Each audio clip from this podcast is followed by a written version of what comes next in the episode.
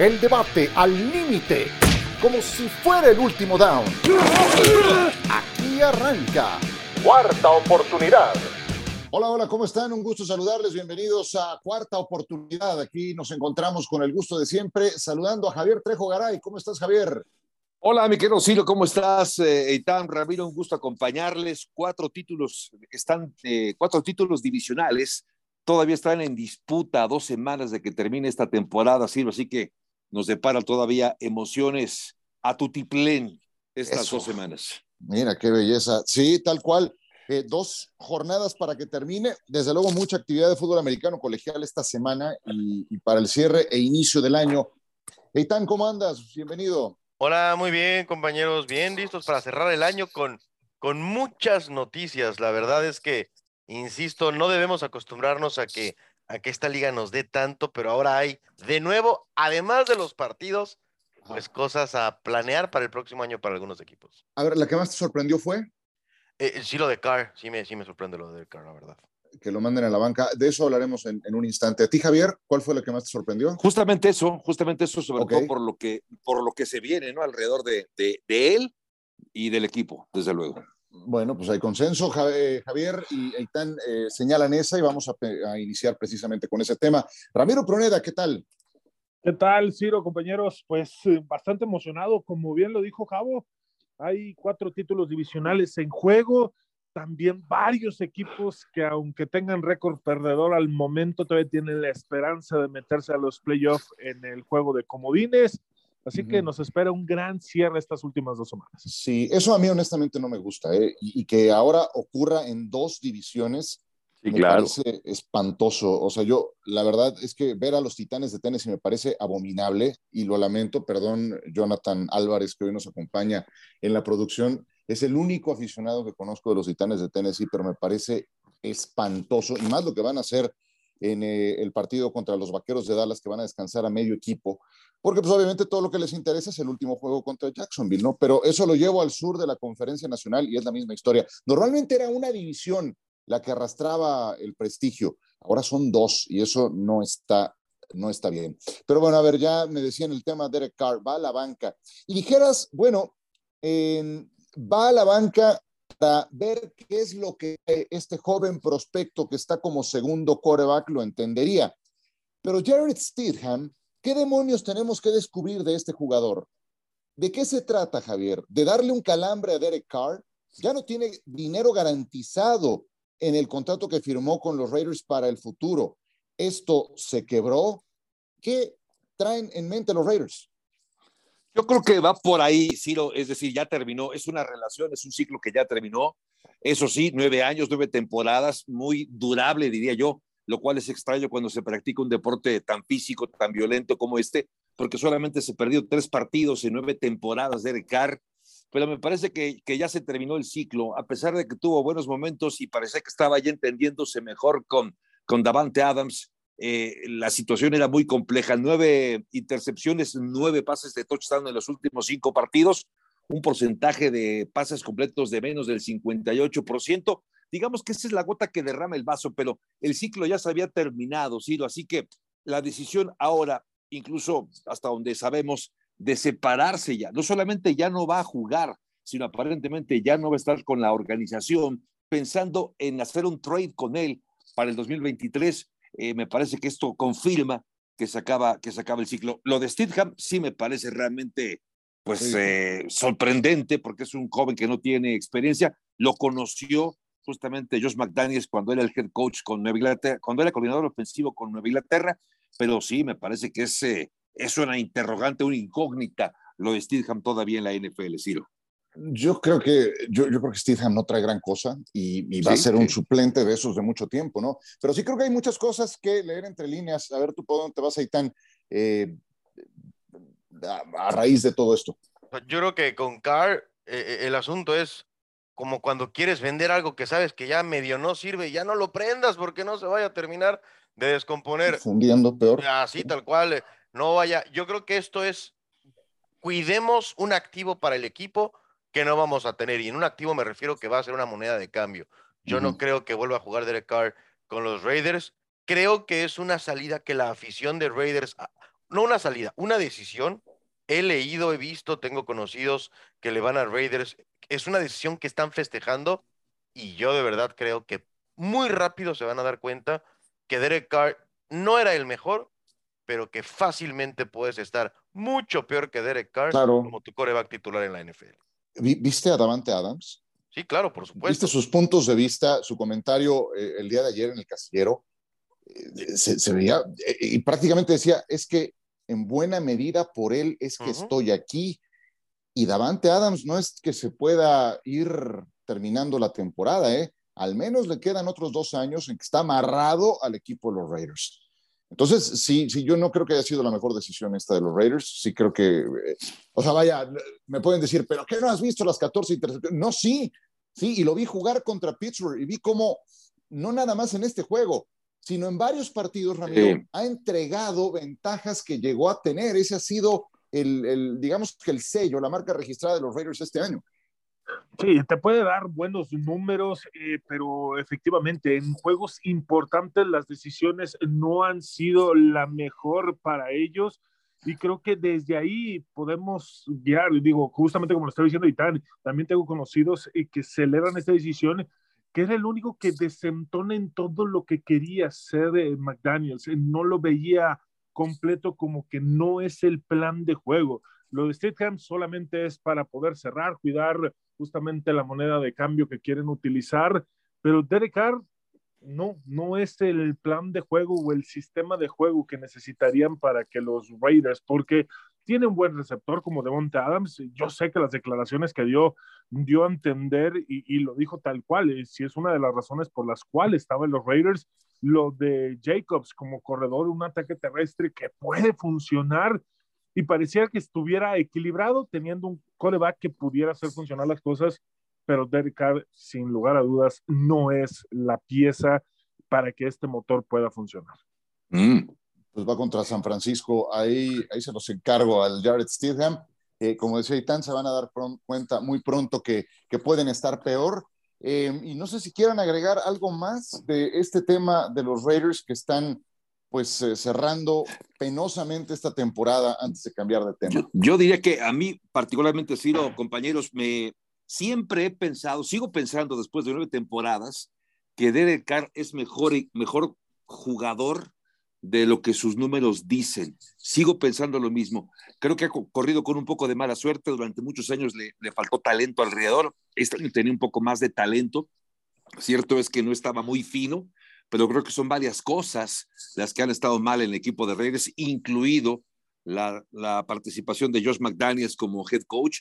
Así que eh, yo creo lo mismo. Sigo pensando que a donde llegue Derek Carr, porque coincido con Eitan, para mí el partido contra Pittsburgh de hace unos días fue el último en el que vistió el jersey de, de Raiders, a donde llegue, y hay que ver a dónde llega, porque también eso es importante destacarlo, que Derek Carr, hasta donde sabemos, tiene derecho de veto.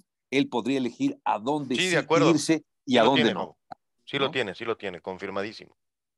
Oye, pero decías que no siempre ha tenido el talento. Tiene el líder corredor de la liga. Sí, ahora sí, claro. Josh Jacobs, esta campaña, líder corredor de la liga. Tiene uno de los mejores receptores abiertos de la NFL. Sin yo duda. Sé que se lesionó Darren Waller, yo sé que se lesionó Hunter Renfro, pero hombre, cuando tienes esa trifecta, parece diseñado para, para lo importante. ¿no? Yo sé que su línea ofensiva no era la mejor, y que no nada más es responsabilidad de un jugador. Pero a mí sí me, deja mucho que desear en esta temporada Derek Carr. Pero bueno, vámonos, ya, ya como sea, ya lo banquearon, vamos a ver qué ocurre. Será una de esas historias de la pretemporada que nos mantendrán ocupados. Em, Nathaniel Hackett, bueno, era insostenible, ¿no? Eh, ve nada más en lo que terminamos con la división oeste de la conferencia americana y tan. La que decíamos que iba a ser la mejor en la historia, pues eh, termina con el despido de Hackett en su primera temporada, algo que ha ocurrido contadas veces. O sea, no es como la Liga MX que, duras 5, 7, 8 juegos y, te truenan. No, aquí esto pasa muy pocas veces. Lo que ya comentamos de Raiders, lo de Hackett, en lo que está derivando esta división.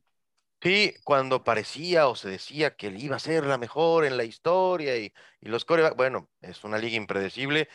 Creo que perdón la expresión, pero todo empezó mal desde el principio. No creo que Nathaniel Hackett eh, firmó su sentencia cuando no se cerró el trato para traer a Aaron Rodgers. Y ya después de eso fue, déjanos ver qué hacemos para ver si traemos un coreback. Y no era Russell Wilson y no supo utilizar a Russell Wilson. Yo no creo que Russell Wilson eh, sea uno de los seis mejores corebacks de la NFL, pero tampoco creo que es lo que estamos viendo. Entonces, se juntó todo, nuevos dueños, eh, otra vez estos, y lo hemos platicado acá, se entrega con una facilidad y una irresponsabilidad la etiqueta de genios a los coordinadores que, que tienen a Brady o a Rodgers o a grandes jugadores eh, al lado que de repente pues se les rompe la lámpara en la semana uno cuando no saben qué hacer en los últimos dos minutos. Era insostenible y yo creo que lo que provoca la salida antes de la temporada, de que acabe la temporada regular, no es lo que vimos en el terreno de juego, que fue vergonzoso, pero ya lo venía haciendo. la pelea que se da entre Ripien y los linieros ofensivos, para mí es en donde termina por eh, sentenciarse la suerte de Hackett. Sí, vaya, e, ejemplos de lo mal gestionado que estaba este equipo hay muchos, desde el primer partido hasta el último, y te puedes ir encontrando eh, cualquier cantidad de, muestras. 22 touchdowns ofensivos en 15 juegos, la segunda cifra más baja de toda la NFL. Y, bueno, eh, nada más continúo con esto y, abro tema para quien quiera entrarle. Eh, coaches que en su primera temporada fueron despedidos, 1976, lleven la cuenta, Luke Holtz con los Jets, 78, Pete McCauley, San Francisco, 2007, Bobby Petrino, con los Falcons, 2021 Urban Meyer con los Jacksonville Jaguars, 2022 Nathaniel Hackett. Cinco casos en casi 50 años, cinco nada más. Por eso digo, Ramiro, que esto no, no ocurre muy frecuentemente. No, no ocurre muy frecuentemente, pero voy a coincidir bastante con Aitane. De repente tienen la necesidad de muchos equipos de encontrar ese coordinador ofensivo que puede dirigir un equipo, ese coordinador defensivo y, esa ambición eh, los lleva a veces a cometer este tipo de errores. Ahí, cuando tú armas un equipo, tienes que entender muy bien que tu coordinador ofensivo, tu head coach, sepas administrar todo lo que conlleva un equipo, no solamente es el poder dirigir o mandar jugadas. Eh, lo que pasó justamente en la banca es una llamada de atención donde tú no tienes el control, donde no hay algo que te pueda hacer funcionar y no haya alguna sinergia o armonía. Simplemente una armonía dentro del equipo, porque el equipo puede ser malo, puede tener malos resultados, pero tú ves el equipo trabajando en conjunto y hasta equivocándose todos juntos, por decirlo de alguna manera. Y eso es justamente lo que no encontrabas en Denver. Había gente molesta por lo que estaban haciendo otros jugadores y viceversa. Eh, lo de Russell Wilson, es algo que le va a pesar muchísimo, muchísimo y le va a salir muy caro. ¿Qué hacemos con él, eh? A ver, ¿qué, hacemos con él? Ni en una venta de garage, yo creo que va a ser difícil, sobre todo por el dinero garantizado, ¿no? Lo que, lo que el contrato que, una extensión de contrato que tuvo, que le ofrecieron a Russell Wilson y que firmó por cinco años más con 242 millones de dólares antes de que lanzara un pase con el equipo de Denver ya le habían dado una extensión de contrato. Es decir, está ligado Russell Wilson con Denver hasta por lo menos el 2025, porque en ese año, la temporada de 2025, el impacto a el tope salarial será de 55 millones de dólares. No es fácil ahora deshacerse de Russell Wilson. Pero a todo esto, a ver, hablamos de Nathaniel Hackett, que el hilo se revienta por lo más delgado, tiene su consecuencia, sí fue una mala decisión, Russell Wilson y, haber logrado este, este matrimonio tan complicado para Denver, donde hipotecó la casa, pero a todo esto, ¿quién es el responsable? Porque se habla de George Payton. Este es el gerente general del equipo de Denver, Payton, que además recibe el apoyo de los dueños. Estamos con el dueño. Le dan las gracias a Nathaniel Hackett, eh, pero le dan toda la confianza a George Payton. Perdón, pero este fue el creador de este desastre, el señor Payton, el haber traído a Nathaniel Hackett, el haber pagado lo que pagó para Russell Wilson, creo que es en buena medida responsable de que el equipo de Denver ahora haya hipotecado la casa y parezca que no tiene una salida para encontrar. Si no logran mejorar a Russell Wilson, sea quien llegue como entrenador, vaya problema que tendrá el equipo durante los próximos años, Ciro.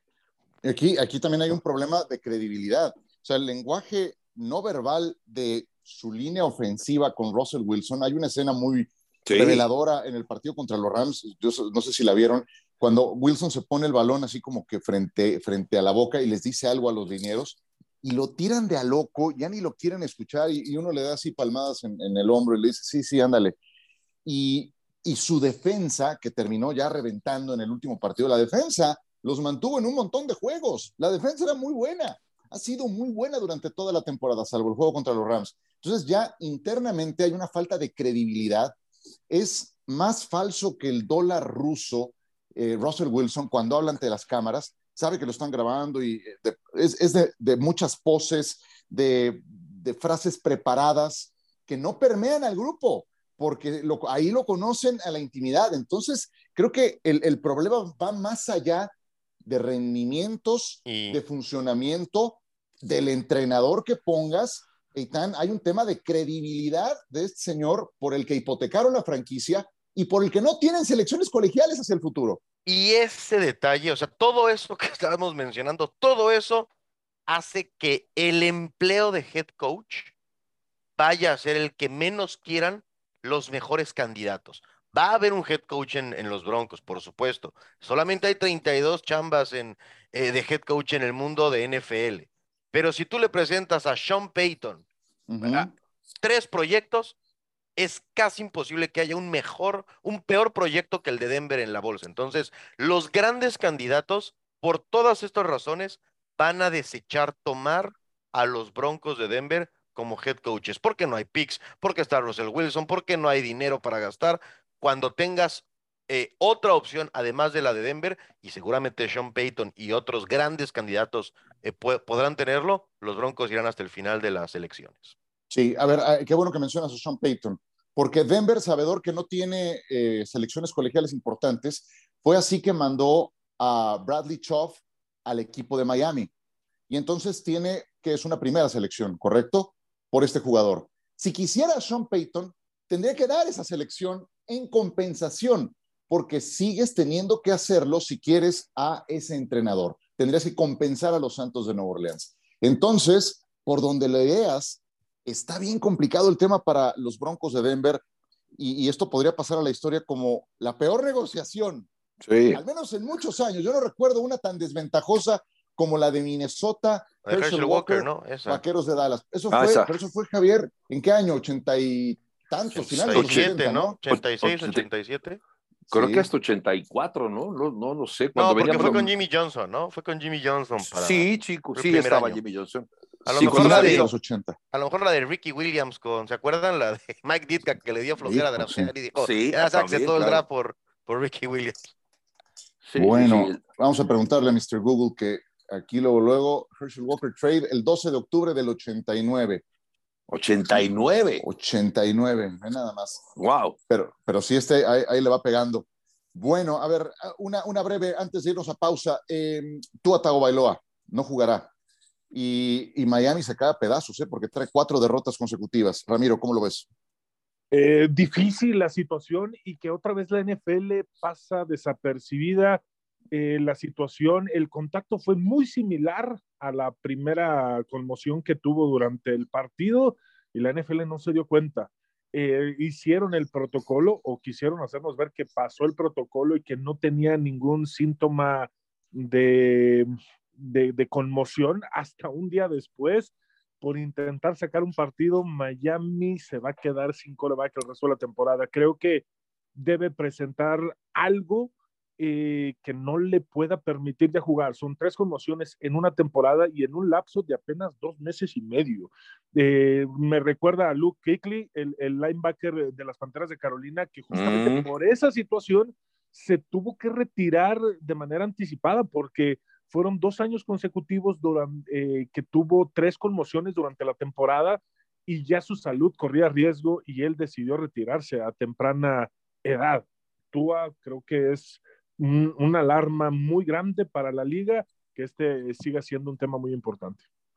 También lo de Steve Young, me estaba acordando, ¿no? Eh, fue campeón con el equipo de San Francisco, pero también eh, se acaba retirando antes de tiempo. Y ojo que en la época de Steve Young no había este cuidado acerca o estos protocolos de conmoción cerebral y con todo y todo acabó retirándose de manera anticipada por constantes golpes en la cabeza. Si es un tema importante, más allá de quién sea responsable, si los doctores de la NFL que no hicieron su trabajo, se da cuenta Miami hasta el lunes cuando están revisando el video del juego anterior y, empiezan a ver inconsistencias en lo que respondía Tua Tagovailoa. Se dan cuenta 24 horas después de que estaba conmocionado Tua Tagovailoa. Así que esto, esto sí es grave, esto es delicado. Ya la Asociación de Jugadores está tomando cartas en el asunto, la NFL también. Esto es un tema. Y el otro es que tan desprotegido queda Miami a no tener a Tua Tagovailoa enfrentando ya a Nueva Inglaterra. Necesita ganar dos partidos para asegurar su boleto y no tienen su mejor carta, sino o una de sus mejores cartas.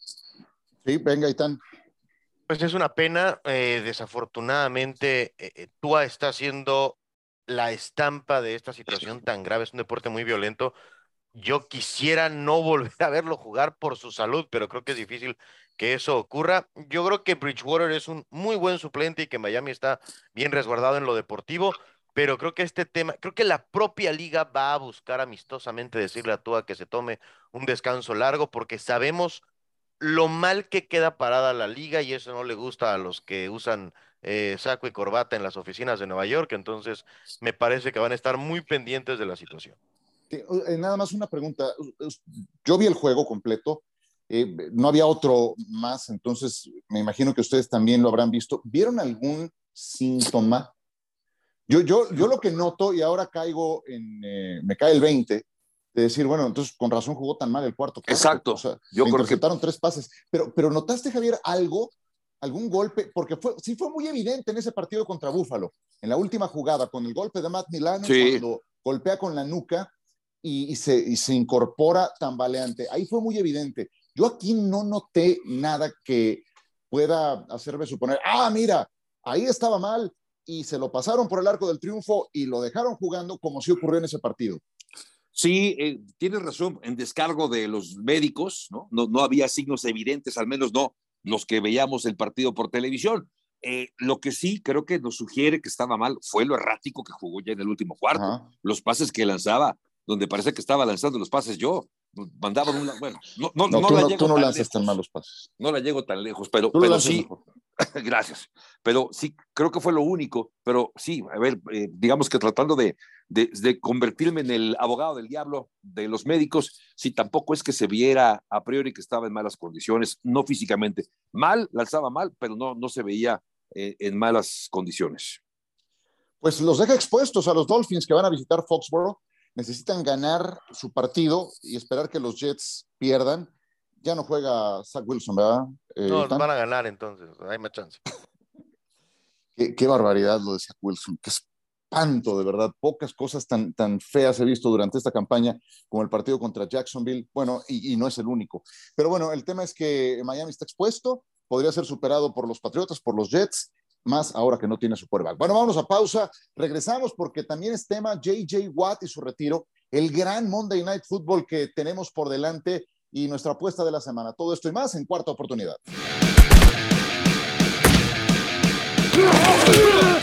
JJ Watt anunció su retiro. Será tema aquí con Ramiro Pruneda, con Eitan Benerra, Javier Trejo Garay.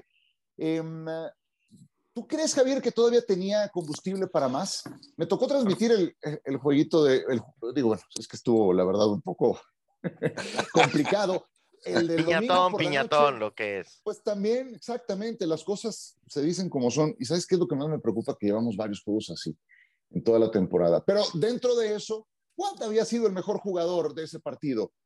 ¿Crees que ya no tenía combustible? Venga, Javier, y luego adelante, quien quiera. Sí tenía, para mí sí, después, es más, estaba jugando mejor, nueve capturas de mariscal de campo esta temporada, habla muy bien de él. No solamente eso, sino que sobre todo no se había lesionado. Es decir, eh, eh, comparado con sus últimas temporadas en Houston, bueno, pues se veía que estaba jugando mejor, como que estaba recuperando ¿no? Eh, esta forma, este nivel. a sus 33 años de edad parecía que le quedaba por lo menos en el tanque, no sé, unos tres años más. Sin embargo, se habla de esta arritmia cardíaca, ¿no? De la que la habrían detectado y que fue parte de la, de la decisión que acaba tomando. Me parece que es eso, porque lesiones tuvo de todas, ¿no? Desde conmociones de rodilla, de tobillo, de rabadilla, de todo le pasó a, a, a y pues eh, estaba jugando bien. Yo creo por eso más bien es un tema, un tema ya eh, personal, familiar y considerando que si es real esto, esto que se comentaba acerca de esta arritmia cardíaca, bueno, pues decidió, hemos visto muchos jugadores, muchos deportistas que acaban tomando esta determinación cuando se acaba detectando algún problema eh, en las coronarias, así que me parece que por ahí lo toma, pero sí es una pena, sin duda, me parece que futuro miembro del Salón de la Fama, salvo lo que ustedes opinen. Sí, sí, sí, sí, uno de tantos que, que se irá sin anillo del Super Bowl y, que en Arizona iba a estar difícil, ¿no? Creo que también se habrá dado cuenta y eso habrá sido parte de su decisión. Y tan, sí, Ramiro, sí, seguro, no, no, creo que, creo que es un Salón de la Fama eh, que ya se nos olvidó alguna temporada hasta medio de ala cerrada en zona roja y era casi imparable en JJ Watt, pero son estos cuerpos y Ram lo sabrá mejor. E, e, es muy difícil mantener en este, este cuerpo, esta musculatura, ese tamaño, que no haya lesiones. Son años desde preparatoria, secundaria, de estar con, con esta competencia. Y creo que nosotros, como los vemos a la distancia y los admiramos a la distancia, no logramos entender el nivel de sacrificio que hay que pasar para mantenerte en este nivel. Sesiones de gimnasios, alimentación, rehabilitaciones. Y creo que también pues hay prioridades que van evolucionando, ¿no? Y, siempre me pongo a pensar en, en cuanto la familia impacta en estas decisiones, cuando son padres, cuando, cuando de repente se pierden fechas especiales por estar eh, en entrenando. Entonces, yo creo que va al Salón de la Fama y que la situación en Cardenales no se te antoja ni tantito seguir pasando por esto cuando tu vida está asegurada. y es una situación, digo, son 12 temporadas, muchas lesiones, este, la, la, información, platicando con un buen amigo allá en Arizona, es justamente eso, el cansancio, eh, ahí, pues el cuerpo cobra factura. Y justamente él, dentro de las intenciones de JJ Watt, era retirarse en el mejor estado físico, que no sea una lesión que lo estuviera retirando. Y, y por eso justamente termina tomando esta decisión, como dice Itán, una decisión en familia, por eso la foto que él, él subió la estaba buscando de esa forma, pero sí, son demasiadas lesiones, es demasiado el esfuerzo.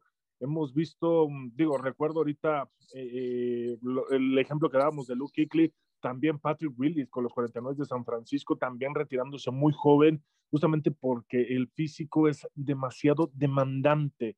Eh, la liga ha crecido tanto de nivel que se exige tanto al cuerpo que es raro ver algún jugador que pase de los 33, 34 años en un excelente estado físico. Recordemos a Big Ben, cómo se retiró, cuántas lesiones, JJ Watt, cuántas lesiones no pasó, eh, y ya musculares, donde ya el músculo de repente ya no da de sí, se desprende como la lesión que tuvo su, eh, él y su hermano en el pectoral. Son, son lesiones que literal es ya de pensarse para poder regresar un año más. Sí, pues eh, futuro Salón de la Fama, no hay duda me, llamó mucho la atención que se haya ido a Arizona. Le ofreció más dinero a Arizona, pero también lo quería Buffalo. Y en Buffalo tendría aspiraciones de Super Bowl si se hubiera ido para allá. Pero bueno, lo hubiera no existe, tomó este, este camino y Arizona no lleva rumbo en esta temporada, anunció su retiro y váyanle apartando su lugar en Canton, Ohio, dentro de cinco años. ¿Se puede esperar un mejor Monday Night que el que tenemos entre Bengals y Bills por la pantalla de ESPN, Eitan? Veía que es la combinación de victorias más alta que se ha presentado para un Monday Night desde 1997. Buffalo llega con 12 ganados, Cincinnati con 11 y es el juego que tendremos por ESPN. Bueno, se, tenía que poner a mano los dioses del fútbol americano, nos tenían que pagar habernos tenido que soplar. Ya nos tocaba, ¿no? Sí, no, no, qué cosa. Y, de, la pregunta que hacías, eh, no creo que haya una mejor combinación. Claro que eh, cualquier eh, enfrentamiento con Bills, Bengals y Chiefs ahí entre los dos va a ser espectacular. Yo hoy, vista las pruebas, creo que los Bengals son el equipo que mejor ritmo traen. Ya le ganaron a los Chiefs, le ganaron a los Titans que estaban eh, empezando su mala racha, pero que siguen siendo el que el año pasado terminaron como uno. Entonces, es espectacular y puede ser un preámbulo de lo que viene en enero en, en la conferencia americana. Oye, a ver, ¿no te ha preocupado de Cincinnati que te dan una buena primera mitad y una mala segunda mitad? O sea, que no te rematan los partidos. Si es muy. Les pasó contra Tampa, les pasó contra Patriotas. en honor a la verdad, contra Patriotas debieron perder. Eh, o sea, lo normal hubiera sido perder. Claro que ese touchdown también que anota Nueva Inglaterra fue muy circunstancial, pero ya lo tenían. Entonces, sí, es, es un equipo que no termina de ser redondo. Eh, creo que los Bills ya pasaron por esa etapa en la temporada. Ganaban 22 a 0, ¿eh? Ese partido, Javier. Sí, sí, yo tampoco lo tengo, no tengo tan seguro que Buffalo ya haya pasado también por esa inconsistencia, porque lo de Josh Allen sigue siendo el mejor jugador de Buffalo, sin duda. Me quedo todo el tiempo con Josh Allen, pero también ha cometido sus pecados, ¿no? Ha cometido errores que antes no se veían.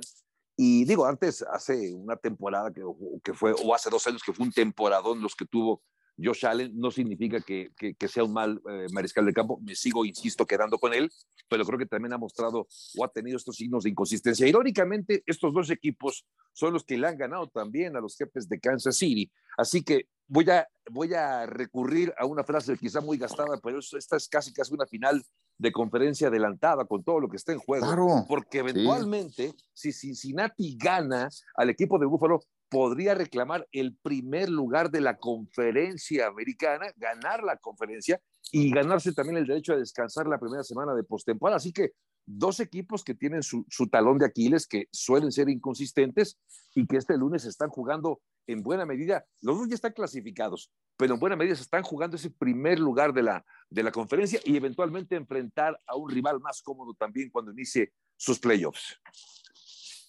Dale, Ramiro. Eh, me, gusta, me encanta lo que está haciendo Cincinnati, pero sí, e, el problema, como lo decía Itán, de la inconsistencia de presentarse de una forma en, en un medio, en el otro segundo medio, cuando les ajustan, pero hasta el momento han sabido sacar los resultados. Lo mencionaba también con los jefes de Kansas City, como en varios partidos se apretaban, parecía que estaban jugando muy mal, pero sacaban el resultado y yo lo veía más como una dosificación dentro de lo que necesita Kansas City para bajar un poquito y llegar en la mejor forma para esta, para esta postemporada. Y creo que Cincinnati está aprendiendo. Eh, al principio de la temporada muchos ni siquiera los veían que pudieran repetir dentro de los playoffs, que lo que había pasado el año, el año anterior había sido algo extraordinario, algo que se suscitaba una vez, no sé cada cuánto tiempo, pero este año confirmó que pueden ser ese equipo. Se tardaron un buen rato al inicio de la temporada con la línea ofensiva en poderse ajustar, pero me gusta mucho Cincinnati para que pueda ganarle a Buffalo y se pueda repetir esa final de conferencia en contra de Kansas City. A lo en Cincinnati, eso, eso puede ayudar a esta causa de la que hablaba Ramiro. Si solo pudieras escoger a uno de estos corebacks, Joe Burrow y Josh Allen, que se enfrentan por primera vez en este partido, ¿con cuál te quedas, Eitan? Con Josh Allen. Creo que la capacidad también de amenazarte por tierra, que Burrow no corre mal, pero Josh Allen es un tren que pasa por encima de los backs defensivos cuando así lo quiere hacer. Un voto para Josh Allen. Ramiro. Me gusta mucho más eh, Joe Burrow. Este, se me hace que no necesita correr para poder resolver y tiene la confianza de cómo manejar una ofensiva. Joe Burrow para mí es mucho mejor. Y mente fría, además, dos, eh, uno, uno, entonces, eh, Javier. O sea, bueno, llegamos a esta circunstancia en la que yo estoy, estoy, no sé, es como a quién quieres más, a tu papá o a tu mamá, porque los dos me gustan mucho. Pero la verdad de las cosas es que sí me voy a quedar con, con Burrow, sobre todo porque me parece un jugador más inteligente, no porque sea, no tenga una inteligencia brillante eh, Josh Allen, pero creo que desde la, desde, si está bien protegido, porque también ese es un tema muy importante, durante buena parte de la temporada Burrow ha sido muy castigado, ha sido de los quarterbacks más, más golpeados, a pesar de que se intentaba reconstruir la línea ofensiva. Me quedo con Burrow, creo que en una buena tarde Burrow puede ser mejor que Josh Allen, incluso corriendo también como lo sabe hacer Allen en el balón. Pues la temporada en la que lo capturaron 70 veces te llevó al Super Bowl, Joe Burrow. Sí, eh, yo me quedo, sí, yo me quedo con Josh Allen, sí creo que se me hace más completo por los mismos motivos que decía Itan. Si les ofrezco a Patrick Mahomes, ¿me responden lo mismo? No. No. ¿No? No, no, no, no, O sea, todos se quedan con Mahomes. Sí, sí, sin duda. Sí, sin duda. Sí. Mahomes zurdo es mejor que casi todos los corebacks del planeta, yo creo. Mahomes es, un espectáculo y el primero en decirlo aquí fue John Sutcliffe con sus fuentes eh, privilegiadas. Ya tienen su apuesta de la semana para cerrar esta cuarta oportunidad, el, último programa del año. ¿Quién se anima primero? Pues voy yo, me, Me espantaste nada más y luego dije, ¿qué pasó? Que no me he enterado, pero ya entendí. Del año, del año. Me agarraste frío, me agarraste frío, me agarraste déjame, frío. Déjame mandarle un saludo a Daniel Reynoso que nos escribió en Twitter que está esperando desde las últimas horas eh, la, emisión más eh, reciente, más fresca de cuarta oportunidad. ¿Quién dijo yo entonces? Eh, pues me arranco yo, si ustedes no tienen inconveniente. Bueno, Miami contra Nueva Inglaterra luce como un partido. Yo, creo que se emparejó mucho el partido con la noticia de que Tua Bailoa no va a jugar este encuentro. Y es favorito Nueva Inglaterra por tres, además va a jugar en casa. Es decir, jugando en casa y vas ganando por tres puntos, es decir, estás en un duelo eh, muy parejo. Pero me voy a quedar no tanto con la apuesta, sino si cubre o no cubre el equipo de Miami, me quedo más bien con el under-over, que es de 43.5 puntos. Yo no creo que se alcance el over de 43.5 puntos, porque ni Teddy Bridgewater me promete al menos eh, una, gran eh, actuación, a pesar de que cuentas con, con, con Well y que cuentas también con Tyre Hill, me quedo con que no será un partido de muchos puntos. Creo que este partido va a ser más bien de bajas, menos de 43 puntos, porque tampoco Mac Jones anda muy fino, que digamos. Muy bien. ¿Quién sigue? Pues este, me quedo con Minnesota. Eh, lo que pueda hacer en contra de Green Bay, yo sé que va a ser en Lambeau Field, pero Minnesota ha ido mejorando en cuanto a la defensiva porque había estado permitiendo muchos puntos y yo sé que Green Bay va a ser un juego muy emocionante, muy cerrado porque Green Bay pues tiene la posibilidad abierta de entrar a los playoffs, así que yo creo que Minnesota, a Minnesota le va a sacar el juego sin mayor problema por los siete puntos y además tiene más tres y medio Minnesota eh, de acuerdo al momio vigente. Eitan. Me gusta, me gusta Buffalo. Yo creo que Buffalo va a ganar y solamente da un punto, entonces tomaría en Monday Night a los Bills y no lo he hecho todo el año, pero los Jets dan uno y medio y creo que van a ganar el partido contra los Seahawks. Creo que con Mike White son un equipo diferente en ofensiva y que van a poder hacer no van a ser 40 puntos, pero creo que podrán hacer 20, 23 puntos ante Seattle, que me parece viene un poquito a la baja. Yo voy a ir con Pittsburgh. Pittsburgh está más dos y medio. Juegan en casa de Baltimore. No ha entrenado hace un buen rato Lamar Jackson, que ahí se yo creo que hay algo ahí oculto con el tema de Lamar Jackson, porque recuerden que su contrato termina cuando acabe esta temporada. Ya están en playoffs los Ravens. Van a ser locales en este partido. Pittsburgh todavía tiene alguna esperanza. Es una gran rivalidad. Tienden a igualarse estos partidos. Pero apenas han promediado 12 puntos por juego en los últimos tres partidos sin Lamar Jackson. Entonces Baltimore no me da muchas garantías, ni siendo local, siento que están pensando ya en la postemporada y Pittsburgh va a ir con todo en este partido. Y si me dan además dos puntos y medio, me quedo entonces con los, con los acereros. Eh, los aceleros, como decía un amigo, un amigo mutuo. pues eh, ese juego será el domingo por la noche. Eh, aplicaron la regla del flex y nos mandaron este partido para también transmitirlo para toda Latinoamérica por, por ESPN. ¿Algo para despedirnos, Javier? No, pues solamente también el interés de ver a, a mariscales de campo que nominalmente no estaban. Esta ha sido una temporada muy rara también por eso, ¿eh? Entendido que siempre hay lesiones de mariscales de campo, creo que esta ha sido entre lesiones y bajas de juego. Ha habido, por ejemplo, de Commanders, que ya decidió también poner otra vez a Carson Wentz y sentar a, a, ¿eh? Taylor Heineke. Creo que ha sido un carrusel de mariscales de campo, una temporada diferente, por eso también está la del 2022 de la NFL. Tienes razón. Un abrazo, Javier. Feliz año. Abrazo igualmente a todos. Gracias. Cierre del 2022. Eitan, igualmente. Felicidades para todos, pásenla bien. Ya no comentamos, a ver si lo hacemos el próximo año, si todavía tienen vida los Packers, ¿eh? porque Rogers encendido, yo no me lo quiero topar en playoffs y más en esa conferencia tan particular que es la nacional. Muy bien, muchas gracias. Ramiro, un abrazo. Feliz año. Un abrazo, Ciro, Javo, Itán, pues un feliz año nuevo. Y pues, como bien dijo Itán, e, e, ese es un tema que queda bastante pendiente de Aaron Rodgers. Pero bueno, a cerrar la temporada lo mejor posible y que, bueno, todos los deseos, propósitos para el 2023 se puedan cumplir sin mayor problema. Un abrazo para todos. Recuerden que ESPN también les lleva toda la actividad del fútbol americano colegial, incluyendo las semifinales el día 31, eh, los tazones de los días siguientes y desde luego el juego de campeonato de este lunes al siguiente. Gracias a nombre de todos. Feliz año nuevo, que sigan disfrutando estas fiestas y nos escuchamos muy pronto. El debate al límite, como si fuera el último down. Gracias por escuchar. Cuarta oportunidad.